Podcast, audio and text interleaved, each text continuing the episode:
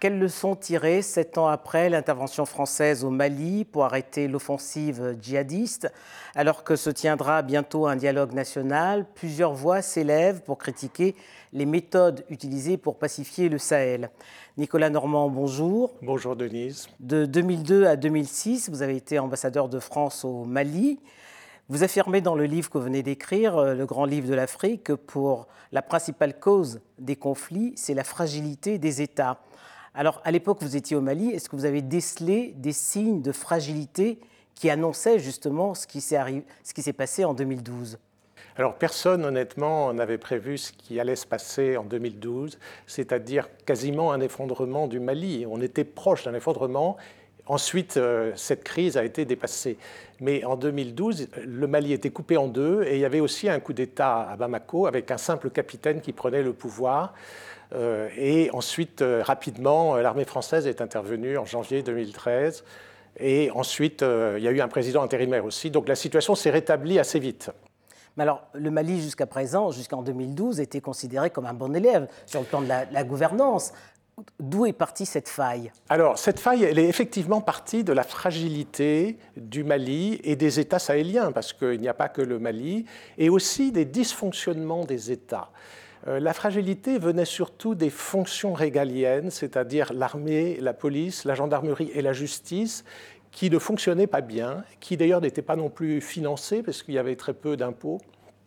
Et donc tout ceci fonctionnait très très mal. Et en plus, des zones entières du territoire n'étaient pas contrôlées par personne, par l'État.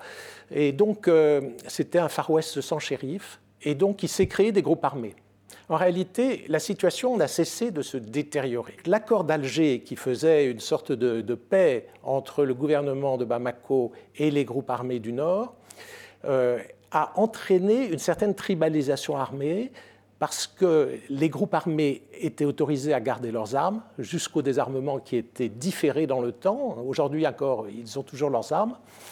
Et euh, les autres communautés se sont senties menacées par ces groupes armés. Quand il y a des Touaregs armés qui se promènent, éventuellement des Songhai, des Peuls peuvent se sentir menacés. Et d'autre part, ces communautés qui n'avaient pas pris les armes elles ont vu que des avantages étaient accordés à ceux qui avaient pris les armes par l'accord d'Alger, à savoir l'intégration dans l'administration ou dans l'armée, et donc ils se sont dit pourquoi pas nous. Donc c'était une incitation à prendre les armes. Les autorités euh, maliennes, mais la même chose au Burkina Faso, euh, devant l'extension des troubles et notamment devant euh, les attentats causés par les djihadistes, on dit il faut que les gens se défendent eux-mêmes. L'armée n'est pas en mesure de défendre les villages, les communautés, et donc ils ont délégué cette fonction de sécurité à des milices ethniques, des milices locales, des milices tribales. Et sont la loi aussi aujourd'hui. Voilà. Et alors ceci a, en quelque sorte, on l'a bien vu après, aggravé la situation. Alors vous parlez également de, la faillite de l'armée malienne, puisqu'elle a été euh, battue par les, djihadistes, et vous proposez son renforcement ou qu'elle soit réformée. Mais comment peut-on réformer des armées quand on sait que dans tous les États, la psychose du coup d'État, et également que les bailleurs de fonds ne sont pas favorables à financer euh, les efforts militaires des États? Vous avez raison, il y a plusieurs raisons qui font que ces armées sont faibles. Beaucoup de chefs d'État, comme vous venez de le dire, craignent des coups d'État. Et finalement, à Bamako, on a quand même eu un coup d'État militaire encore récemment, en 2012. D'autre part, les bailleurs de fonds, l'aide au développement, ne veulent pas financer euh, également les armées. Et, euh, et, puis ces armées, dans le cas du Mali, elles, ont intégré euh, d'ex-rebelles, n'est-ce pas L'accord de 92, et c'est encore prévu de nouveau avec l'accord d'Alger, il y a 60 000 personnes qui demandent à être intégrées dans l'administration ou dans l'armée, et il y avait 16 000 personnes dans l'armée malienne. Donc vous voyez bien que ça va être des intégrations importantes. Ces intégrations, elles déstructurent l'armée, parce qu'un officier qui a fait ses études dans des grandes écoles militaires, qui voit arriver quelqu'un qui est juste rebelle, euh, qui n'a aucun diplôme euh, et qui est intégré quelquefois à un grade au-dessus de lui. Donc ça déstructure, ça démotive. C'est ce qui s'est passé un peu en Côte d'Ivoire. Oui, ça s'est passé en RDC aussi. ça s'est passé à chaque fois qu'on a fait des accords avec des groupes armés. Eh bien, euh, la solution à ça, elle est compliquée. Je crois qu'il faut que les bailleurs de fonds changent d'idée, changent de paradigme et admettent qu'il faut, au contraire, faire de gros efforts en faveur des armées africaines. Ça commence à venir. On voit que l'Union européenne a changé un peu son logiciel à ce sujet. Euh, mais pour l'instant, ça reste faible quand même. Et puis, il faut aussi évidemment qu'il y ait une confiance qui s'établisse entre l'armée et les autorités. Au Sénégal, il n'y a jamais eu de coup d'État militaire, donc c'est une armée républicaine, pourquoi pas ailleurs? Alors, que, pensez-vous, Nicolas Normand, du G5 Sahel Est-il la solution pour pacifier le Sahel aujourd'hui euh, Écoutez, euh, au départ, ça semblait une bonne idée parce qu'il fallait créer un nouveau concept un peu attractif pour les bailleurs de fonds. Euh, on leur disait il y a un problème spécial et on va créer un organisme spécial pour le traiter. Donc il y a eu de l'argent qui a été débloqué. On s'est aperçu ensuite que c'était plus compliqué que ça, parce que c'est une grosse procédure, une grosse machine, une usine à gaz presque un peu. C'est-à-dire que qui décide quoi entre les bailleurs de fonds, les États africains, les procédures des bailleurs de fonds. Comme toujours, chaque pays a sa procédure, différente de celle du voisin. Euh, et donc euh, on se noie dans des problèmes bureaucratiques. Euh, et en plus, euh, mettre cinq armées euh, assez faibles, chacune d'entre elles, ensemble, ne fait pas la force, n'est-ce pas? Il, faut, il vaut mieux quand même. Vous semblez regretter que le Sénégal ne fasse pas partie du G5 Oui, surtout l'Algérie aussi, parce que l'Algérie, c'est quand même une très grosse armée, et eux, ils ont un peu la clé du problème, quand même, honnêtement. Ils n'ont jamais bougé militairement. Alors, dans cette crise malienne, le statut de Kidal pose question hein, et laisse droit à toutes sortes de, de commentaires. Pour vous, l'armée française a offert euh, sur un plateau la ville aux djihadistes. Euh, et aujourd'hui encore, les autorités maliennes n'ont pas accès à Kidal.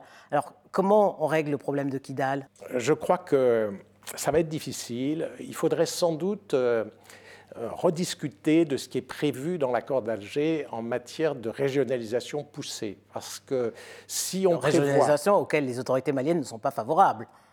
Eh ben, c'était une concession faite aux séparatistes dans l'accord d'Alger, il faut bien le reconnaître. D'ailleurs, la CMA, c'est-à-dire euh, les anciens séparatistes devenus autonomistes, euh, tiennent beaucoup évidemment à cette disposition, ils l'ont dit. Euh, mais cette disposition, on voit bien qu'elle est risquée, puisque si on donne des pouvoirs législatifs, exécutifs très importants à des gens qui, quand même, dans l'âme, sont séparatistes, qui récemment ont brûlé le drapeau malien à Kidal, quand même, euh, il y a un problème là. Il faut évidemment des garde-fous. Donc ce n'est pas à moi de dire quelle est la solution, mais je pense que les Maliens euh, vont trouver la solution. Le dialogue national inclusif euh, devrait, ça fait partie de ces termes de référence, rediscuter de cela. C'est d'ailleurs pour ça que la CMA s'en est retirée. Mais alors comment on sort de l'impasse? C'est une impasse, mais il faudrait... je, crois qu'il faut que les IFORAS et que le MNLA, le HCUA, la CEMA euh, soit plus pragmatique, soit plus réaliste. On comprend qu'il faut garder certains privilèges à la chefferie traditionnelle. Pourquoi pas? Pas seulement chez les Touaregs, ailleurs aussi. Euh, donc un compromis doit être possible avec les Imrad, qui sont les Touaregs tributaires. On n'est pas obligé de s'affronter quand même. On peut trouver une solution euh, négociée, politique. Euh, le problème, c'est que chacun est armé dans cette affaire et que les tensions sont fortes et que les ambitions sont grandes. Mais il faut faire preuve de, réalisme et de pragmatisme. Des médiateurs seront nécessaires. Il y a des médiateurs de l'Union africaine, il y a le président Buyoya, il y a des médiateurs de l'UMOA. Il, faut que ce soit une médiation africaine, bien sûr. Mais sept ans après, on a l'impression de faire un peu du surplace. Ben, on n'a pas résolu le problème de Kidal euh, sept ans après. Donc, euh, et en plus, ce problème empoisonne la, France aussi, il faut le dire, parce que euh, les Maliens, les Africains ne comprennent pas très bien le jeu de l'armée française. Absolument. D'ailleurs, à propos du bilan de cette intervention française, vous jugez qu'il est problématique ben, il y a deux problèmes. Il y a le fait qu'on n'a pas supprimé euh, les groupes djihadistes. Alors c'était peut-être un objectif trop ambitieux. Et surtout, ce n'est pas une solution militaire. Ils ont encore gagné du terrain d'ailleurs. Hein. Voilà, ils ont même gagné du terrain. Mais la raison n'est pas, euh, n'est pas militaire. Je veux dire, euh, ce n'est pas par des solutions sécuritaires ou militaires qu'on peut résoudre ce problème. Il est évident qu'il faut une approche beaucoup plus globale et traiter les causes profondes, pas seulement le symptôme. Et euh, d'autre part, euh, l'armée française est suspectée euh, d'aider toujours les séparatistes. Aujourd'hui, elle ne coopère plus avec ces groupes. Elle coopère au contraire avec le MSA et avec le GACIA, qui sont des groupes loyalistes. Néanmoins, on est pour l'application de l'accord de Kidal, le respect du statu quo. Et donc on est suspecté toujours euh, de s'entendre euh, avec les séparatistes. Euh, on ne sait dans quel objectif. Certains imaginent des raisons économiques qui sont évidemment fausses, il faut le dire aussi. mais on est un peu pris à notre propre piège parce qu'on ne veut pas reconnaître qu'on a fait des erreurs d'analyse, qu'on a été un peu maladroit en s'alliant avec des séparatistes, que peut-être il fallait s'allier avec d'autres groupes, ou bien il ne fallait pas considérer qu'un groupe armé était politique, il fallait demander plutôt à tout le monde de se désarmer. Euh, il y a une contradiction entre euh, un agenda politique et être un groupe armé. Euh, je regrette, dans une démocratie, ce n'est pas possible. Et donc, il n'y avait pas de bons et de mauvais groupes armés, ils étaient tous, mauvais. Ils étaient tous mauvais, il fallait les traiter comme ça. Il y a eu une erreur initiale, il serait honnête de la part... Voilà, il serait honnête de la part de la France de le reconnaître. Mais c'est toujours difficile de reconnaître des erreurs pour des dirigeants. Hein. Donc, moi, je suis à la retraite, n'est-ce pas Je, suis, je n'ai pas d'obligation de réserve. Donc, je, pour moi, c'est une évidence qu'il y a eu des erreurs diplomatiques, des erreurs d'analyse. Alors, Mali, Niger, Burkina Faso, est-ce qu'une paix au Sahel est possible? Alors, il y a d'autres euh, problèmes. Euh, il y a aussi dans ces nations fragiles, n'est-ce pas, qui ne délivrent pas de services à leur population. Euh, la population ne sait plus très bien ce que c'est que l'État, a tendance aussi à ne pas payer d'impôts, à se rebeller dans certains cas. Il n'y a plus de contrat social, il y a une fragilité de la citoyenneté. Et dans ces cas-là, on l'observe pas seulement en Afrique, mais partout, il y a une montée des phénomènes identitaires. Euh, on l'observe même en Europe, même en France.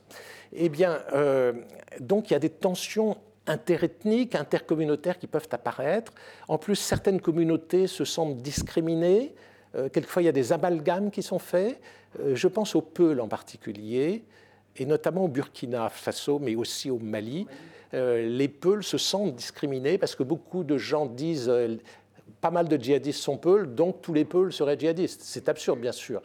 Euh, mais ça peut pousser quelquefois les Peuls aussi pour se défendre, se protéger, à rejoindre des groupes djihadistes. Et en tout cas, il faut éviter évidemment tout antagonisme euh, entre les Peuls et d'autres communautés. Au Burkina, il y a peut-être un risque entre les Mossi et les Peuls, on le dit maintenant. Euh, c'est très dangereux. cette focalisation, Freud en parlait déjà, n'est-ce pas, le narcissisme des petites différences, se focaliser sur des petites différences qui ne méritent pas du tout de se battre optimiste malgré tout bah Écoutez, c'est dur de l'être aujourd'hui pour le Sahel, mais je pense que si euh, la communauté internationale change un peu ses manières de procéder, aide les armées, aide la police, aide la justice, et euh, aussi aide les États à se consolider, plus qu'en faisant des petits projets de développement comme on fait d'habitude, à ce moment-là, ça peut marcher. Voilà. Il y a quand même une mobilisation internationale. Donc il faut essayer d'en tirer quelque chose de positif. Et puis je crois que le Mali a évité le pire en 2012.